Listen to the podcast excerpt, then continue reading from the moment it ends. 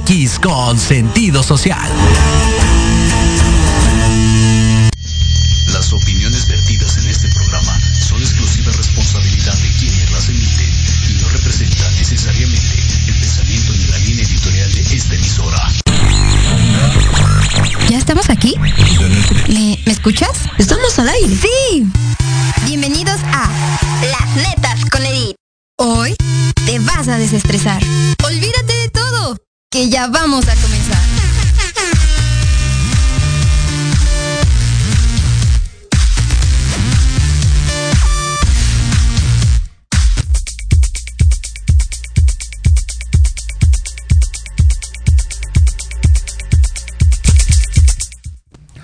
Hola, muy buenas tardes. Estamos otra vez aquí con las netas de Edith, mi compañera.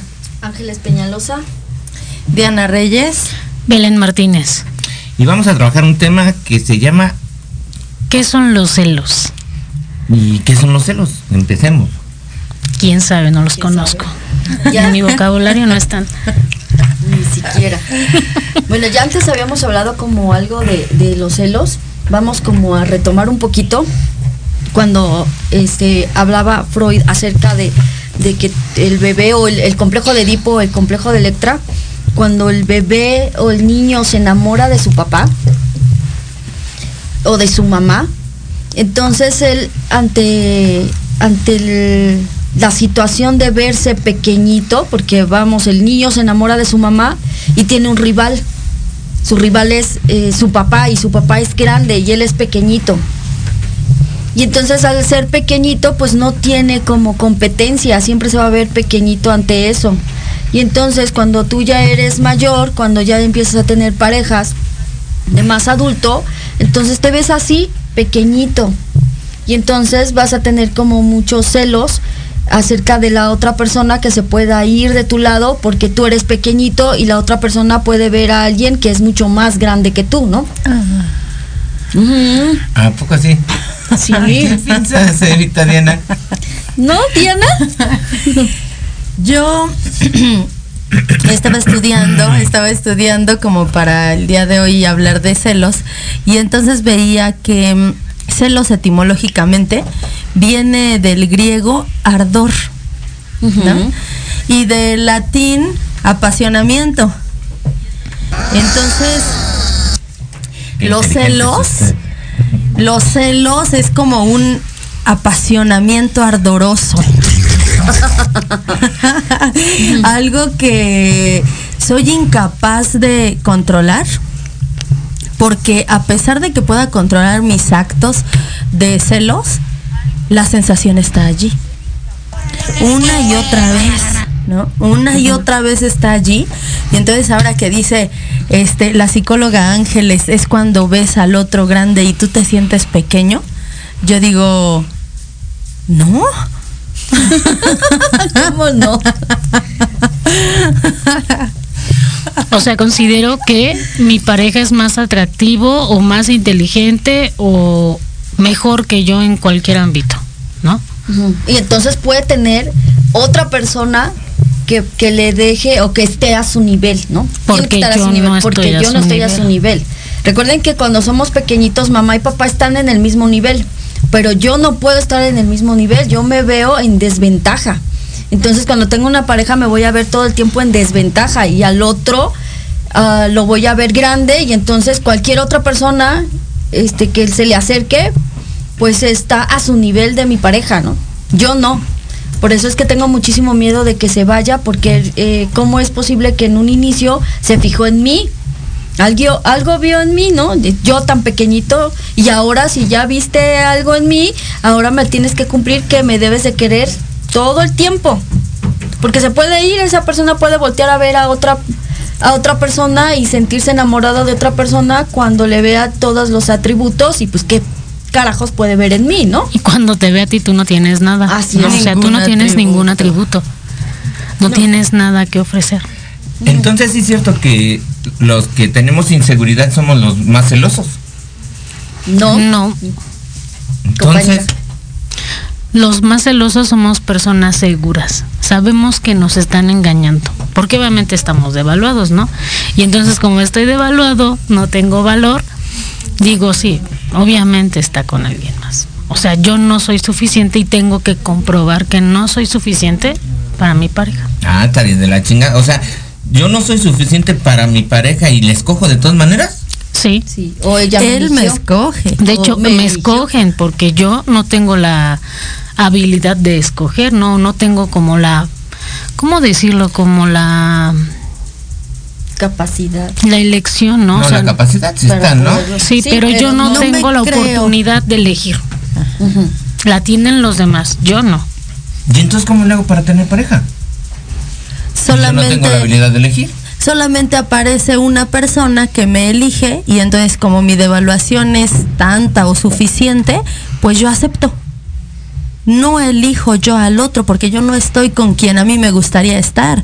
Estoy con quien me toca estar o con quien llegó a mi vida por Lo que azares me del tocó, destino. manita, ya ves lo que te tocó. Tengo la pareja para la que me alcanzó. Así es, A ver, ¿cómo, cómo? O sea, yo no elijo a nadie, las personas me eligen a mí. lamentablemente. Así Sí. es. Yo no puedo elegir a una pareja porque entonces tendría que reconocer que yo valgo. Que tengo, o sea, que reconozco cuáles son mis virtudes, que puedo ofrecerle a una pareja, pero como no reconozco nada de eso en mí, terminan eligiéndome. No, Nos- nosotros tenemos como un patrón. Desde, yo vuelvo a tomar, ¿no? Como desde muy pequeños tú conoces una forma de amar y una forma de cómo deberías de tener una pareja. Entonces te vas a conectar con esa pareja. Por eso nosotros decimos que lo elegimos en un inicio, pero no es así. Ya toda una educación que tú traes, todos unos comandos que traes, ya te dicen qué pareja tú tienes que, este, con qué pareja tienes que estar. No, pues está más canijo porque ahora yo elijo una pareja, una pareja para estar celándola. Sí. De hecho. Porque Sí. todo el tiempo me sigo comparando, o sea, me sigo lastimando. ¿Por qué? Porque digo, no soy suficiente para ninguna pareja. Por eso es que voy a elegir ese tipo de pareja o con ese patrón. O sea, necesito conseguir una persona que, que voltee a ver a otros para yo sentir los celos. O, aunque no los voltee a ver, tú como ya estás completamente seguro de que tú eres pequeñito y que no eres competencia, ni siquiera estás dentro de la competencia, entonces vas a buscar, porque un seguro siempre, digo, un celoso siempre creemos que es inseguro, pero está completamente seguro de que tiene la razón de que el otro es mejor para ella y uno se lo elige. Entonces, como estás completamente seguro, aunque la, la chica o el chico no haga actos, pues, para ver a otro, tú ya vas a hacer que los vea. O yo creo que los ve. O creo que los ve. Primero vas a hacer que los vea. ¿Cómo? Pues va- vamos, estás en un restaurante y entonces se la armas de a pedo y le dices, ¿por qué estás viendo a ese cabrón, no? Ajá. Y que ya no lo había visto. Y entonces Entonces- voltea a verlo. Y dice, "Mm, no está tan mal, pero no se lo dice, ¿verdad? Nomás lo piensas. Nada más dices, no, no estaba viendo a nadie. Yo no vi a nadie. ¿Cómo? Estás loco ni lo O sea, nosotros los celosos le decimos al- a la pareja que voltee a ver a otros. Sí, somos Claro. provocadores. ¿Cómo? con nuestros actos. Nuestra pareja está haciendo sus cosas, nuestra pareja, no sé, llega de trabajar, está conversando con alguien X y entonces tú empiezas con tus locuras en la cabeza y dices con quién está hablando, por qué llegó tan tarde, qué está haciendo y entonces la otra persona empieza a, a observar a ese otro como importante para él o para ella, ¿no? Como decía este Ángeles, empezamos a darnos cuenta de que pues no está tan mal y que tal vez si me tiran los perros y que tal vez pues este tengo algo de atención, entonces el otro también me elige con quien quiere que lo engañe o la engañe. Sí, entonces el otro siempre me va a poner a quien tenga que estar yo con él también. O sea, el otro también me elige para mí. Antes de gustarme a mí le gustó a mi pareja para mí. ¿Cómo? Sí. A ver, explica. Le vio ciertos atributos que podrían estar este, complementados, ¿no? Entre comillas, para ti, ¿no? O para tu pareja. No, no entiendo eso. A ver, explíquenmelo bien, porque eso sí no lo entiendo. Cuando eh, mi pareja observa a alguien que para él puede ser competencia o que puede tener características similares a él, se me ocurre, tiene un mejor trabajo, es este de buen porte, le parece inteligente y él se siente con características similares pero menores a ese otro, entonces elige a ese otro para que yo lo vea. Y entonces me dice, seguramente tú estás saliendo con fulano de tal, ¿no? Y entonces tú volteas a ver a ese hombre que tiene características similares a la pareja con la que tú estás y pues por supuesto no te es tan desagradable. El otro, tu pareja, elige antes que tú las características que quiere para ti. Para ti, con quien tú puedas estar, ¿no? O con quien lo puedas engañar. Te dice, nunca jamás vayas a estar, por favor, con un alcohólico drogadicto. Y entonces te lo mete en el fondo de tu ser y tú terminas estando con un mm. alcohólico drogadicto, ¿no? Triste, pero así es.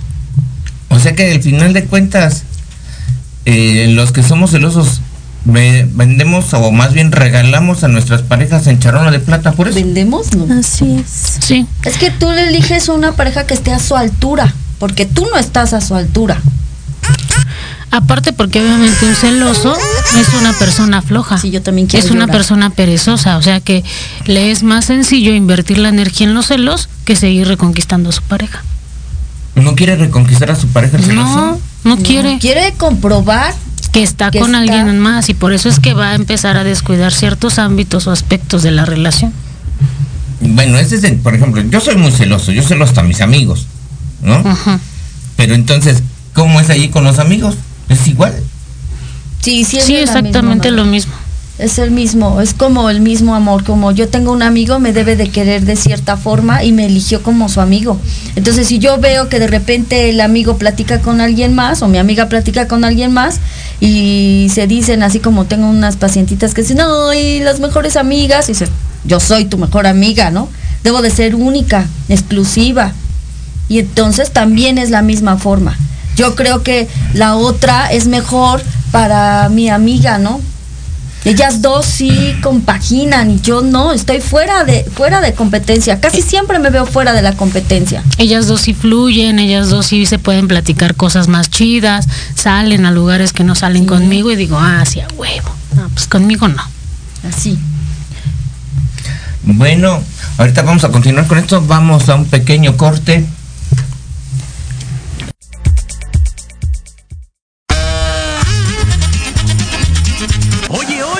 ¿A dónde vas? ¿Quién, yo?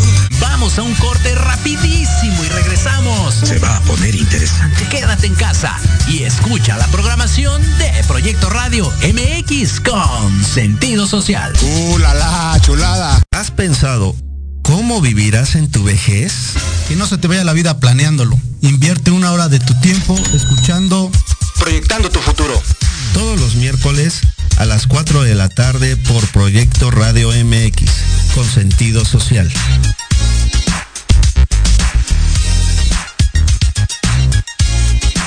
El impulso a la economía local, la ayuda social y el entusiasmo juvenil se juntan en un espacio donde la voz eres tú. No te pierdas todos los miércoles Ignelia, Territorio Guinda, donde traeremos para ti fundaciones y asociaciones, así como temas y entrevistas juveniles que te harán reflexionar. Ignelia, Territorio Guinda, de 5 a 6 de la tarde, solo por Proyecto Radio MX.com. Hola, yo soy Liliana Huerta. Yo soy Jesús Tecruceño. Te esperamos todos los miércoles de 6 a 7 de la tarde en De Colores, expandiendo la misión. Donde hablaremos de temas relacionados con diversidad sexual, espiritualidad y derechos humanos.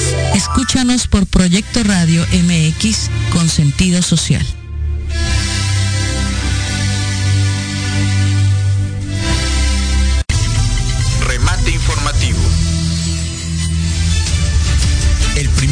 Noticiero de fin de semana con las noticias más relevantes de México y el mundo. Entrevistas, secciones, debates y mucho entretenimiento. Todo esto conducido por Alejandro Catalán y su equipo de colaboradores todos los viernes de 9 a 10 de la mañana por la frecuencia de Proyecto Radio MX.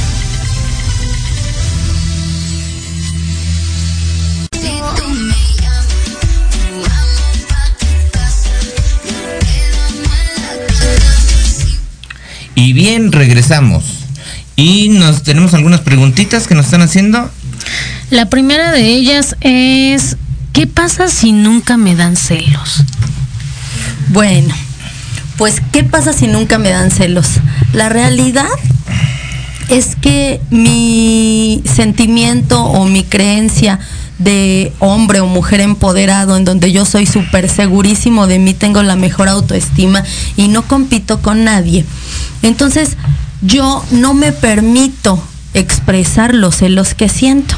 Los celos están ahí, están guardados, pero se quedan guardados. Porque yo no voy a hacer ningún desmadre, porque yo no voy a hacer ninguna tóxica, porque yo no voy a hacer un berrinche, porque yo no voy a actuar para el otro, porque entonces, ¿qué van a decir de mí, no? Se va a notar que estoy pendeja. Y loca. Y por supuesto que yo no quiero que se y me luego note. psicóloga. Claro. Loca y pendeja, está cabrón. Exacto, No, no. yo soy súper psicóloga, inteligente, ecuánime, ¿no? Y empoderada, por supuesto. Entonces, no es que yo no sienta celos, los celos están, pero mi imagen no me permite demostrarlos. Entonces me hago creer o me miento a mí misma diciendo que yo jamás en la vida he sentido celos, cuando en realidad no es así, solamente es la necesidad que yo tengo de mantener una imagen para los demás, pero por dentro me estoy consumiendo, me estoy friendo. Aparte de que, de que puedo caer más en conductas como de provocación con mi pareja, ¿no? O sea, constantemente voy a estar provocando a mi pareja con comentarios fuera de lugar, con actitudes que no van. ¿Para qué? Para que el otro sea el celoso. Y entonces, Exacto. como ya está el celoso en la relación, yo ya no tengo que invertir más. Porque el otro me está celando. Entonces, así confirmo, compruebo que tiene su atención sobre mí.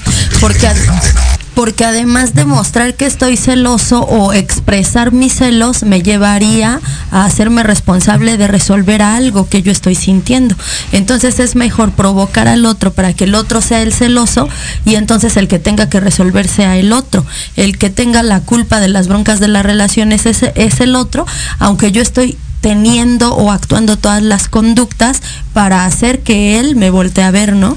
Cuando yo llego y le comento a mi pareja situaciones como, ay, ¿qué crees? Que fulano de tal me dijo que el día de hoy me veía muy bien. Ay, ¿qué crees? Que me mandaron un mensaje en donde me pusieron 20 caritas con corazones en los ojos. Entonces, esas conductas o esos actos, esos comentarios que yo realizo, se los digo a mi pareja y por supuesto que yo misma le estoy metiendo la espinita al otro porque yo soy quien no soporta esa sensación. Es como hacerle una prueba a la pareja, como a ver, ¿a quién estás volteando a ver? Tienes que voltearme a ver a mí, ¿no? No, y aparte se puede caer así como en los jueguitos de que de repente van en la calle y mira, ya viste a esa persona, está guapísima, ¿no? Y a ver qué hace mi pareja. Para Sí, comprobar si me quiere. Y, y no solo eso, esa- ese tipo de conductas que dice Belén es como, ay, mi pareja y yo tenemos toda la confianza del mundo y nos podemos hablar así, ¿no? Y eso no tiene nada que ver con la confianza, de hecho es todo lo contrario. Sí, ¿No? ya cuando yo le digo a mi pareja, por ejemplo, este me mandaron un mensajito de que me veía yo muy bien, dice Diana, es como para hacerle ver, mira, me puedes perder, ¿eh? Así que échale ganitas porque me puedes perder, mira, hay alguien más que está interesado en mí. Traigo ganado, chinga. Claro, para que veas lo que te estás llevando, Sí, claro. chingada madre. No cualquiera, ¿eh? Así que cuídame. Eres el afortunado de tenerme en este momento. A ver si entendí. Dicen que estamos devaluados, nos sentimos menos. ¿Y por qué con la pareja tratamos de proyectar que somos más? Porque tengo que aparentar que sí, que sí valgo, que sí tengo valor, vamos a ponerlo así. Que sí sé, que sí puedo tener una pareja atractiva a mi lado. Y de esa manera, no sé, como que creo que se me va a embarrar un poquito del valor del otro, no sé, la, la belleza del otro, no sé, algo así. Y a veces solamente es atractiva para mí, o sea, ni siquiera es para atractiva el para, los demás. Llegas con los demás y mira, ¿a poco no está guapísimo?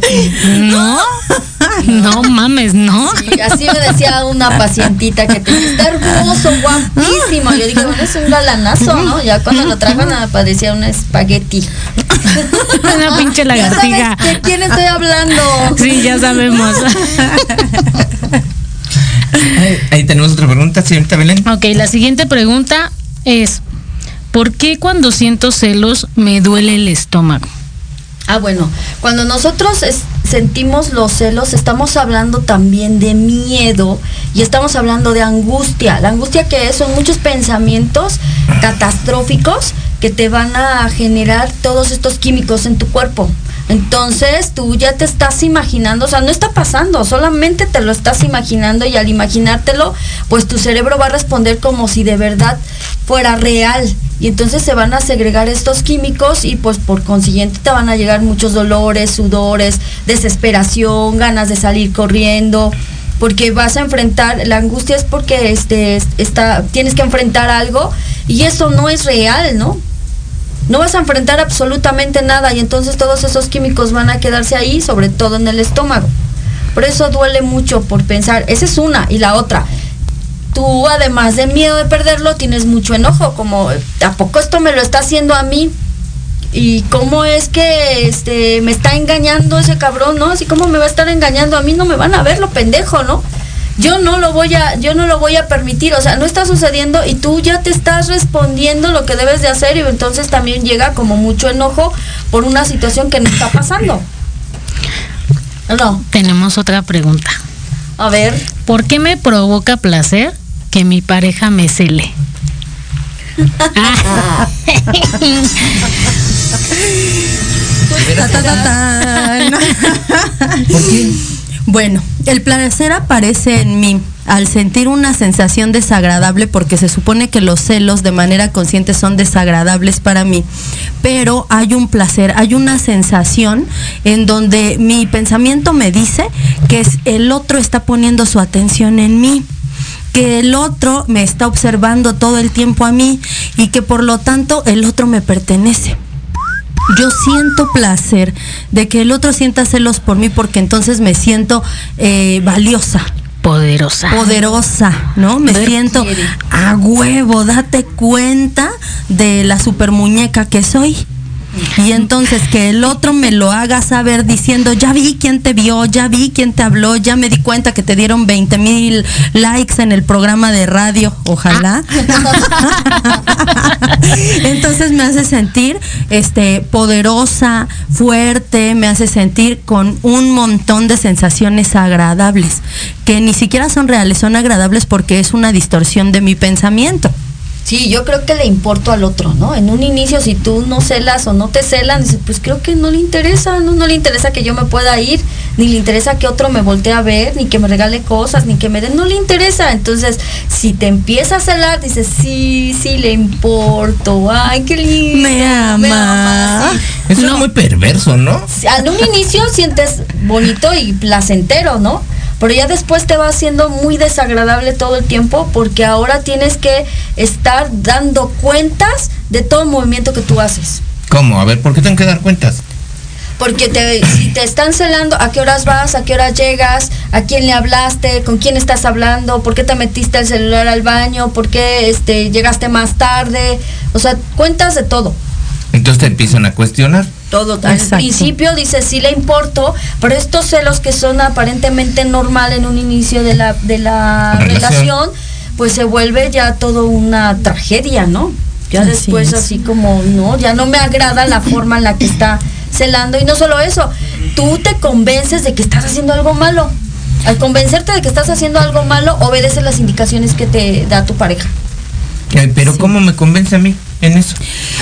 Llega un momento en que la práctica es tan común, en donde las preguntas son tan comunes, mándame una, una este, foto, ¿no? Hazme una videollamada, quiero saber que verdaderamente estás allí, con quién estás, y entonces le pasas a tu amiga, a tu pareja para que lo salude y le diga hola.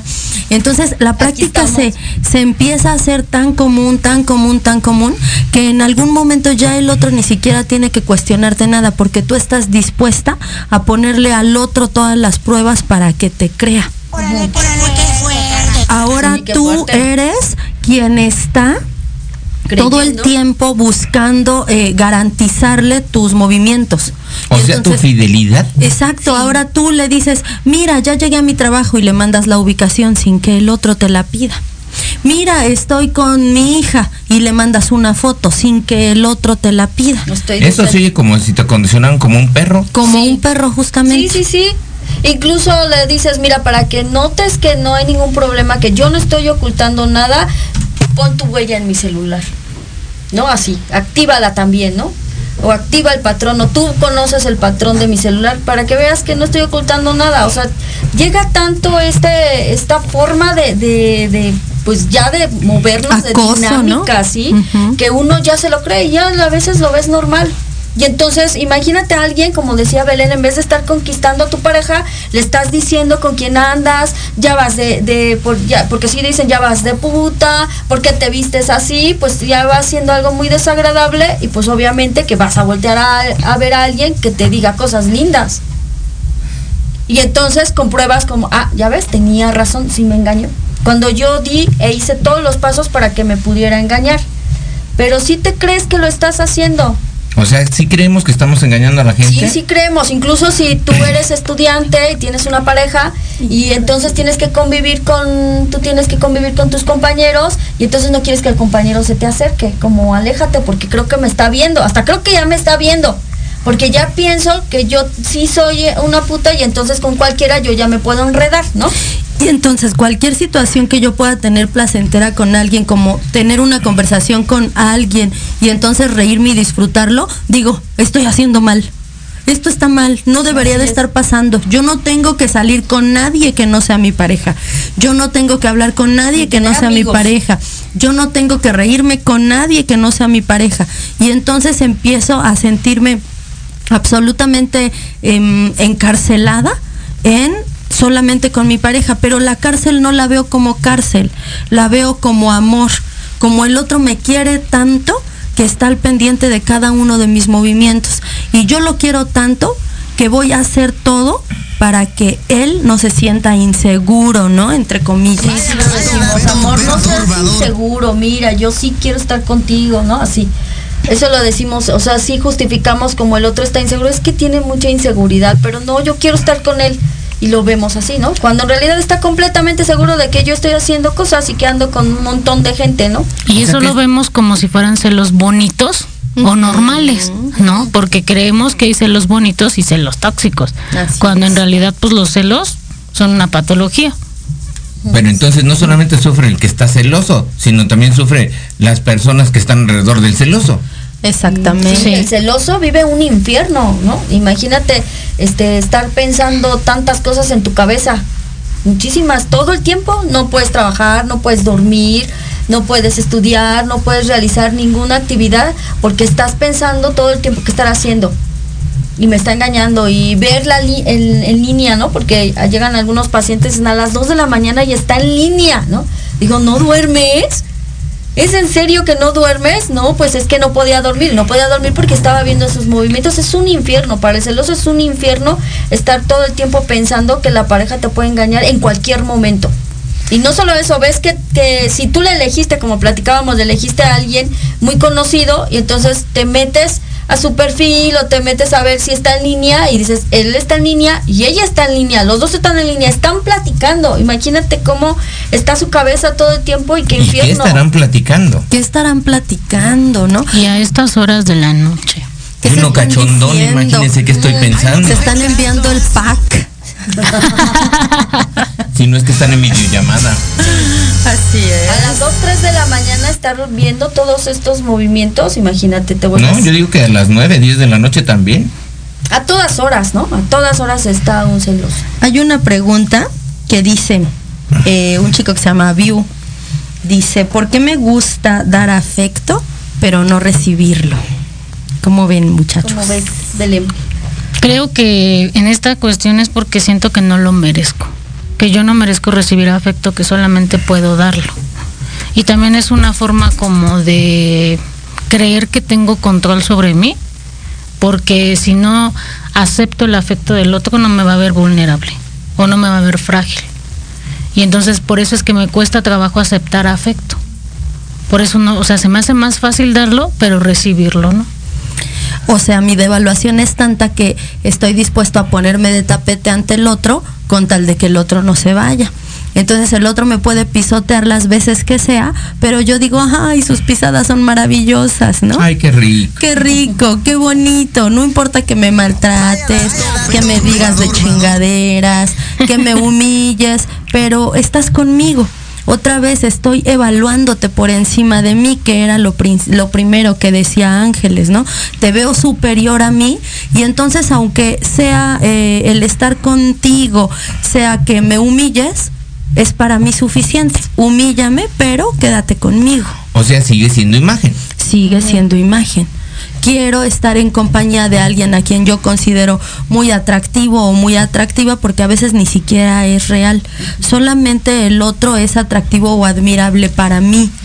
No es una realidad que el otro sea este el super top model, ¿no? Y está saliendo conmigo. Todo el mundo o, mis amigos ven a mi pareja y dicen, "No inventes, ¿es en serio que te estás arrastrando por ella o por él?" Y tú pero ¿por qué no? ¿Por qué no si es un semidios del Olimpo? Entonces nosotros podemos dar como cierto afecto, ciertos regalos, cierto cariño, ciertas atenciones, pero cuando me las dan a mí, creo que no es necesario, es como no es necesario que hagas esto, ¿no? Como no puedo disfrutar tampoco el que me den. No creo que me lo merezca y no lo puedo disfrutar, es como no no tener como cierta habilidad en ese aspecto, cierto control, ¿no? Yo puedo darte un obsequio y ver tu cara y decir, wow, sí le gustó, ¿no? Ya ves, ¿no? Le atiné. Le atiné, ¿no? Cosas así. Pero el que te lo dé a ti es una sensación que no toleras, no soportas, como, ¿por qué me lo estás dando? Como no es así, ¿no? Entonces, por eso no no puede disfrutar también de, de que el otro te dé cosas. Bueno, ¿y qué es una muestra afectiva? Depende mucho de la estructura que tú tengas educada, porque una muestra afectiva puede ser el que te dé de comer. Si en tu casa no había comida y entonces todos eh, lo mejor o lo valoraban la comida, entonces tú le vas a dar de comer a la otra persona, ¿no? Así como te invito a comer, este, te traje un helado, ay, no comiste, te traje un sandwichito, cosas así. O otras son eh, regalos, Abrazos, palabras lindas, un mensajito, quizá una llamada, eso puede ser una muestra afectiva, pero de acuerdo a la percepción de cada uno de nosotros como individuos. A algunos les va, van a necesitar ciertas muestras afectivas y otros no. Entonces nosotros regularmente estamos dispuestos a dar lo que nosotros queremos y nos enojamos cuando no recibimos lo que le damos al otro. A ver, como no entendí eso. A ver, explíquenme. Todo el tiempo yo voy a dar una muestra afectiva que para mí es importante o valiosa. Por ejemplo, un abrazo o un beso.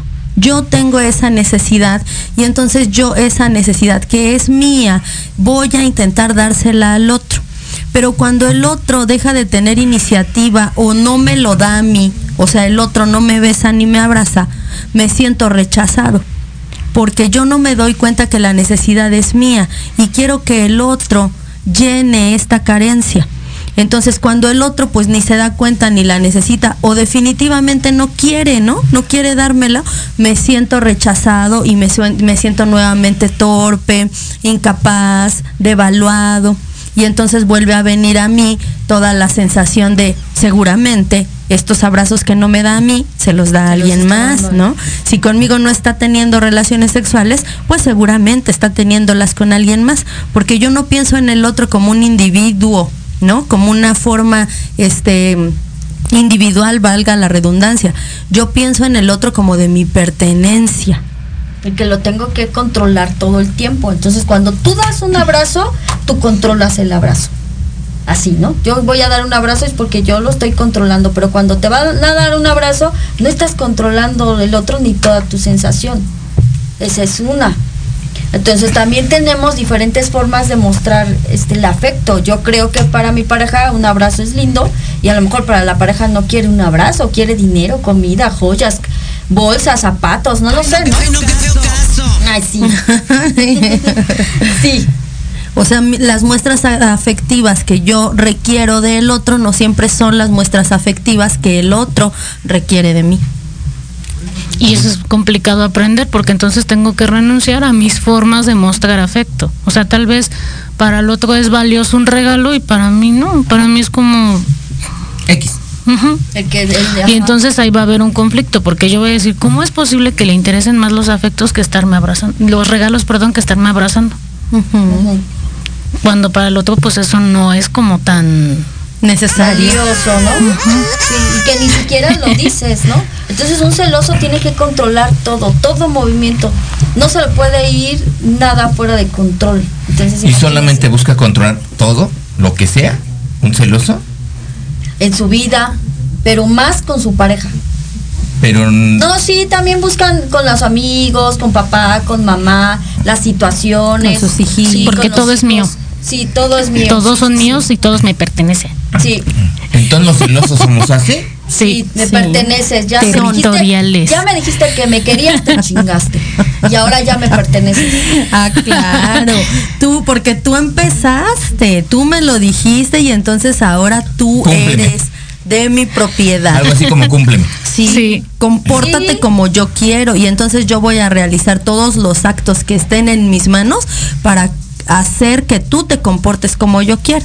Y cada que tú no te comportas como yo quiero, en vez de renunciar e irme, me aferro más y digo, hasta que yo no pueda lograr esa conducta que yo quiero, pues entonces me voy a quedar aquí. ¿Cómo? O sea, pareciera que no nos importan los semejantes. No me importa el otro. No me importa el otro, no me importa la otra persona, me importa tener la razón. Yo sé que tú me vas a engañar y lo voy a comprobar. A ver, no, espera. A ver, sí, nada más amarro. Es que está bien cabrón, mira, fíjate.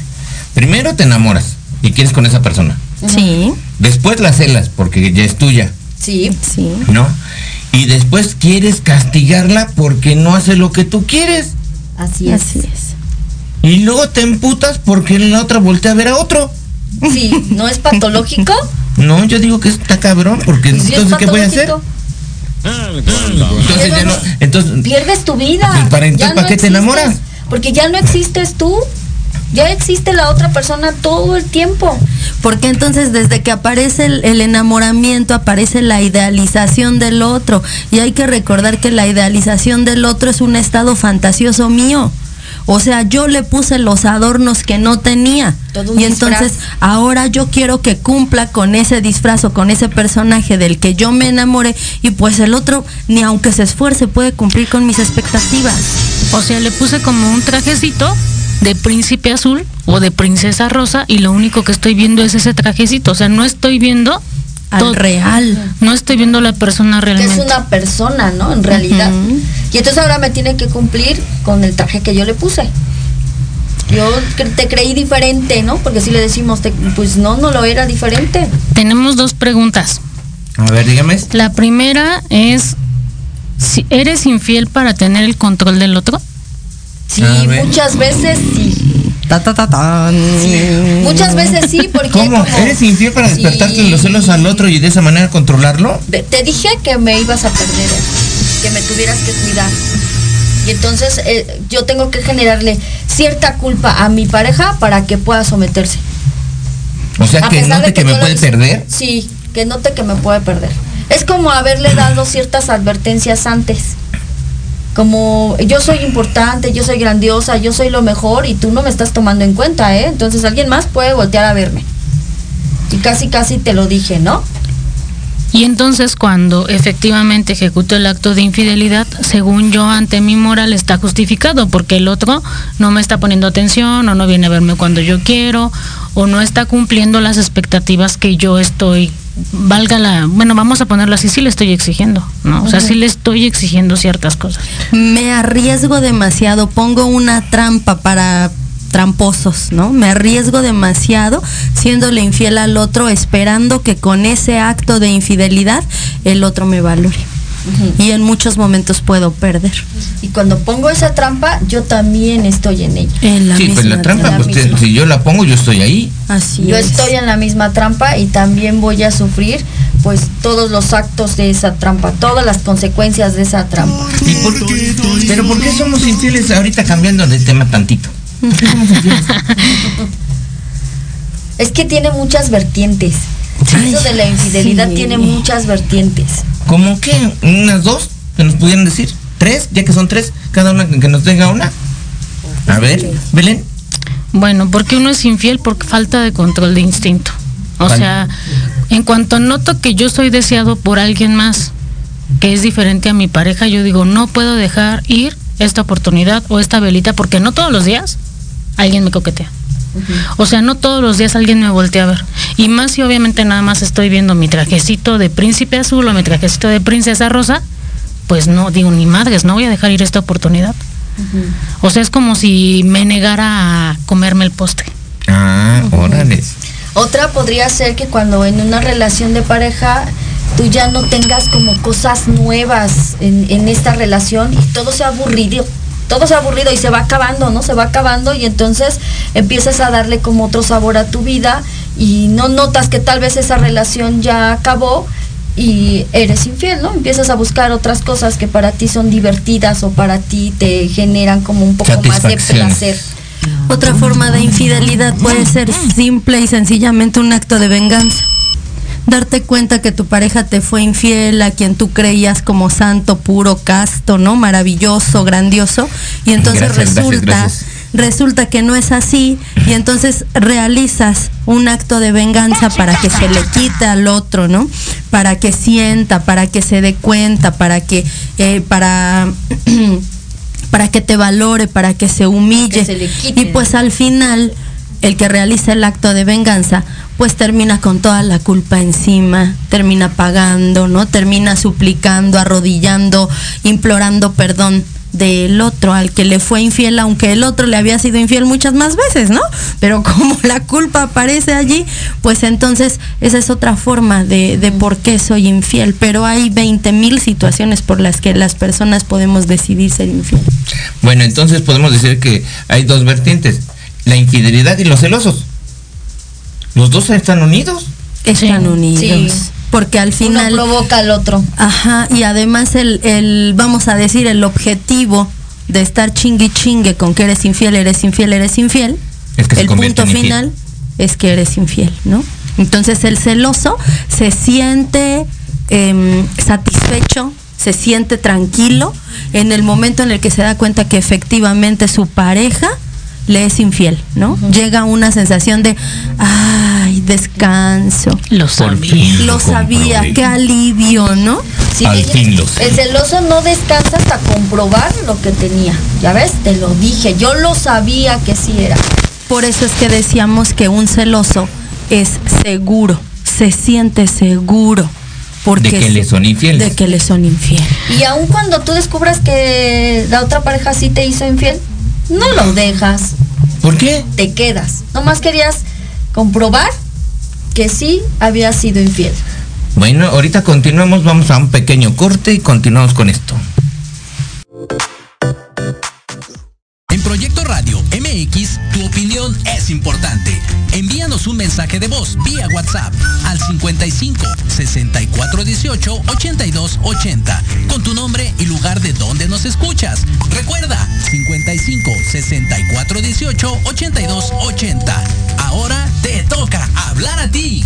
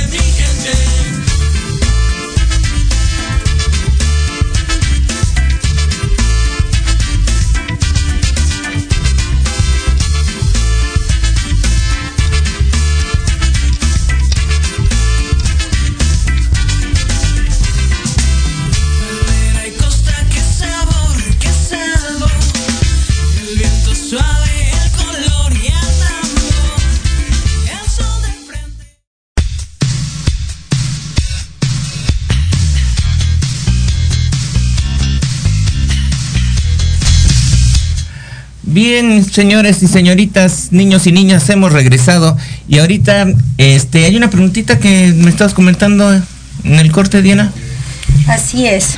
Nos dice aquí Brenda, ¿qué ganancias tengo según mi pensamiento educado? Em, ¿Qué ganancias obtengo de ser celoso? A ver, la espera. mejor ganancia que tú tienes, señorita Brenda, es tener la razón. Nada más tienes la razón y eso es lo mejor que tú puedes tener. Esa es una. Porque no te importa tu pareja, no te interesa realmente lo que pueda hacer, como sobresalga, que pueda aprender contigo. Nada más te importa tener la razón. Y además un celoso pues queda como bueno. Entonces imagínate, eres la víctima de todo el cuento cuando el otro te está maltratando y te está haciendo infiel, ¿no? Te ha traicionado, entonces te conviertes Sí, en el bueno y culeras. todos los demás estamos de acuerdo. Sí, ¿cómo es posible de que te haya engañado a ti? Pobrecita. Pobrecita, la engañaron. Pobrecita. Perro bolero. Yo quisiera una pareja como tú. Yo nunca jamás te haría eso que te hicieron. Así, quedas ¿Te como estás víctima. promocionando o qué? Sí, te empiezas. Así es. Sí, pues sí. Así Claro. es. Quedas como víctima, entonces es el mejor, la mejor, la mejor ganancia que tú puedes tener, quedar como víctima. Porque es la víctima es perverso. que. Buena, bondadosa. La vi- Yo- de, de víctimas está lleno el reino de los cielos. Tanto que te di y tú que me traicionaste de esta manera. Sí, se siente bien culero. Sí. Y entonces también decir, yo lo sabía, yo lo sabía y aún así Te acepto. Te acepto. Así es. Te perdono nuevamente. Me voy a quedar contigo. Pues más sano eres tú. Imagínate, Imagínate. tienes el perdón. Claro. ¿o no? No es más perverso una ¿Por persona qué? que se siente víctima, pues ya ves, me voy a quedar contigo. O sea, ahora me lo debes. Pero ¿por qué sería Porque más te perverso? perdoné, te perdoné y ahora la otra pareja va a creer que sí realmente Está es en culpable y deuda. está en deuda. O sea, como el perdón no importa o cómo? ¿El Es qué? que el perdón, El como nosotros lo tenemos este coloquialmente aceptado es decir discúlpame. Y discúlpame es hablar de lo hice, me otorgas la disculpa para poder volver a hacerlo. Sí, es pedir permiso. O sea, Así te estoy es. pidiendo permiso de volver a hacerlo, de volver a lastimarte de la misma forma. Y se supone que cuando tú pides un perdón, ok, me equivoqué, significaría que tú ya revisaste que te equivocaste. Como que me equivoqué, ¿no? Nada más. Y poder, no como enmendar, pero sí empezar a notar el por qué te equivocaste, qué fue lo que pasó. Y nosotros no lo vemos así, como ya, perdóname, ya. O sea, es revisar mi error. O sea, es revisar mis inhabilidades, mis defectos que me llevaron a ese resultado, no solamente decir, ay, ya, ni que fuera para tanto. A ver, a ver, si entendí. A ver, los celosos primero tendríamos que darnos cuenta que somos celosos. Exacto. Así es. Ahí podemos responder la pregunta de Emilio y de Suani, perdón, de Víctor y de Suani, ¿no? Que nos preguntan cómo se pueden frenar o cómo se pueden parar los celos. Primero tengo que reconocer que soy celoso. Ah, ese sí es problema. Ese es ¿por qué un no? problema porque sería hacerme responsable de un acto o de una sensación que yo estoy teniendo. Y de mis pensamientos, ¿no? A ver, Imagínate yo siempre estoy diciendo, perdón, es que siempre estoy diciendo que el otro es el que ha sido culero porque es el infiel, Sí, ¿no? Entonces, ¿cómo lo voy a hacer para revisar mis celos? Pues tengo que revisar mi devaluación. en compañía, siempre guiado y acompañado del terapeuta. No hay de no hay otra manera porque yo no puedo reconocer en mí mismo mi conducta adictiva o mi conducta este estúpida. O sea, los celos también es una adicción. Sí. Sí. Todo No aquello que pararlo, No puedes pararlo. Entonces, lo primero es que tenemos que es- escribir, tenemos que evidenciar todo lo que estamos pensando. Yo pienso que él me está engañando y, y todos los actos que, que uno hace, ¿no? Si soy muy celoso, busco los celulares, está dormida y le pongo la huellita para revisarlo. No sé, estoy, o sea, todos, todos, todos los pensamientos los tengo yo que escribir. Tengo primero que hacerme notar que sí, generalmente yo tengo un problema y no lo puedo aceptar. Si no hay un problema, pues no podemos revisar nada. ¿Qué solucionamos si no hay problema? Si no soy celoso, ¿qué ¿Cómo, soluciono? ¿Cómo puedo detectar que soy celoso? Porque a lo mejor ni siquiera me doy cuenta que soy celoso. Mm. ¿Cómo yo? Bueno, no es normal el que tú revises el celular de tu pareja. Eso es como lo primerito. Uno cree que eso es un acto ya muy normal, de verdad que ya se está viendo así, pero no es normal que tú empieces a revisarlo, porque ya al revisarlo y a buscar, ya vas a buscar qué, vas a buscar que tenías la razón. Mm, Ok, y esa sería una forma. La pregunta sería como, ¿y para qué quieres comprobar tener la razón? ¿Lo vas a dejar? No o, sé. y también notarlo, quiero dejarlo y estoy buscando Una algo. justificación. Así es. Para también poderme ser. alejar, también puede ser. es. Sí, para poderme alejar y entonces como yo no puedo, como soy tan cobarde y no puedo decirle ya no quiero estar contigo, entonces voy a buscar que el otro haga un acto para decir tú fuiste, no yo. Y quedó como bueno otra vez, ¿no? Ok. Ok. ¿Y qué otra cosa sería para darme cuenta que soy celoso? Otra cosa es, mm, yo creo que cuando empiezo a decirle con quién debe juntarse, con quién debe hablar, con quién no, y cómo debe salir vestida o vestido, ¿no? Así, no puedes salir vestida de esta manera, no puedes salir vestido de esta manera cuando no vayas conmigo. Ahí también son celos. Sí, Eso por sí, supuesto. O sea, ahí es cuando ya estás teniendo las alertas de que hay algo que revisar. Cuando estás en una sensación de ansiedad constante por no saber en dónde está tu pareja o qué está haciendo. Cuando todo el tiempo está en tu mente, ¿qué estará haciendo? No me ha llamado, ¿no? Ah, chinga, no ¿eso me ha mandado amor? un mensaje. Eso No. es otra vez una alerta de que hay algo que revisar. Mm, yo pensaba que eso era amor. No puede ser amor porque el otro no te pertenece y si tú tuvieras la capacidad de sentir amor, entonces esos no son actos de amor. El amor te lleva a actos de desarrollo. Mm, madre, Ahora está decepcionado estoy.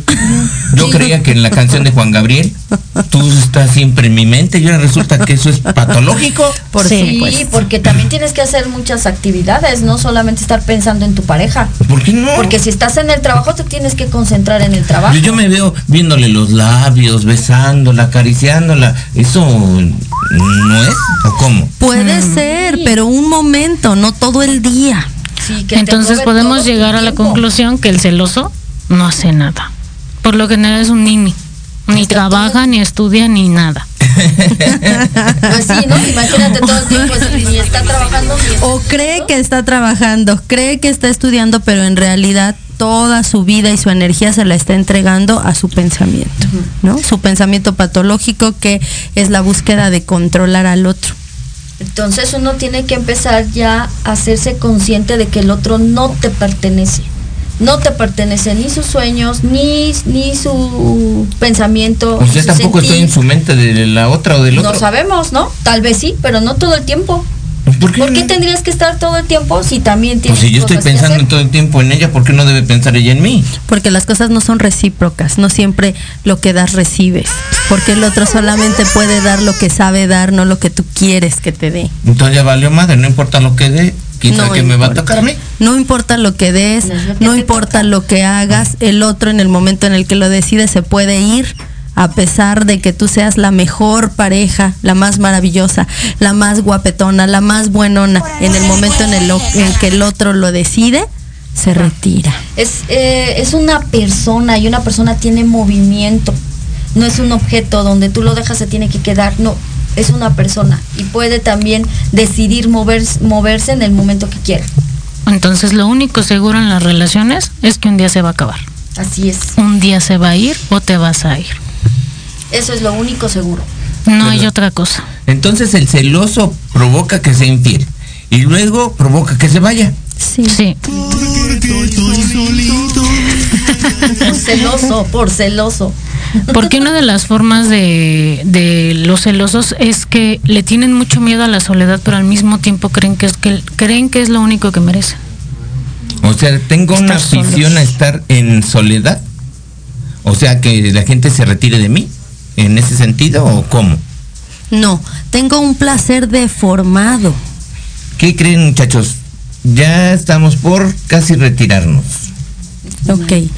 Todo aquel que sienta celos, pues es importante que asista a terapia. Si quieren tomar terapia con nosotros, nos, nos pueden encontrar en el teléfono 55 44 25 17 22. Estamos ubicados en Jardines de Morelos, Ecatepec.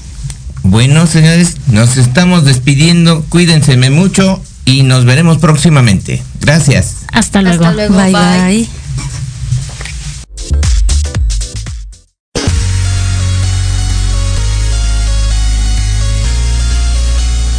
Sintonizarnos el día de hoy. No te olvides seguirme en las redes sociales como Edith Cruz y Tibetana Marketing. Y recuerda que tu presencia vale mucho para mí. Nos escuchamos en el siguiente programa. Bye bye. Mil besos, mil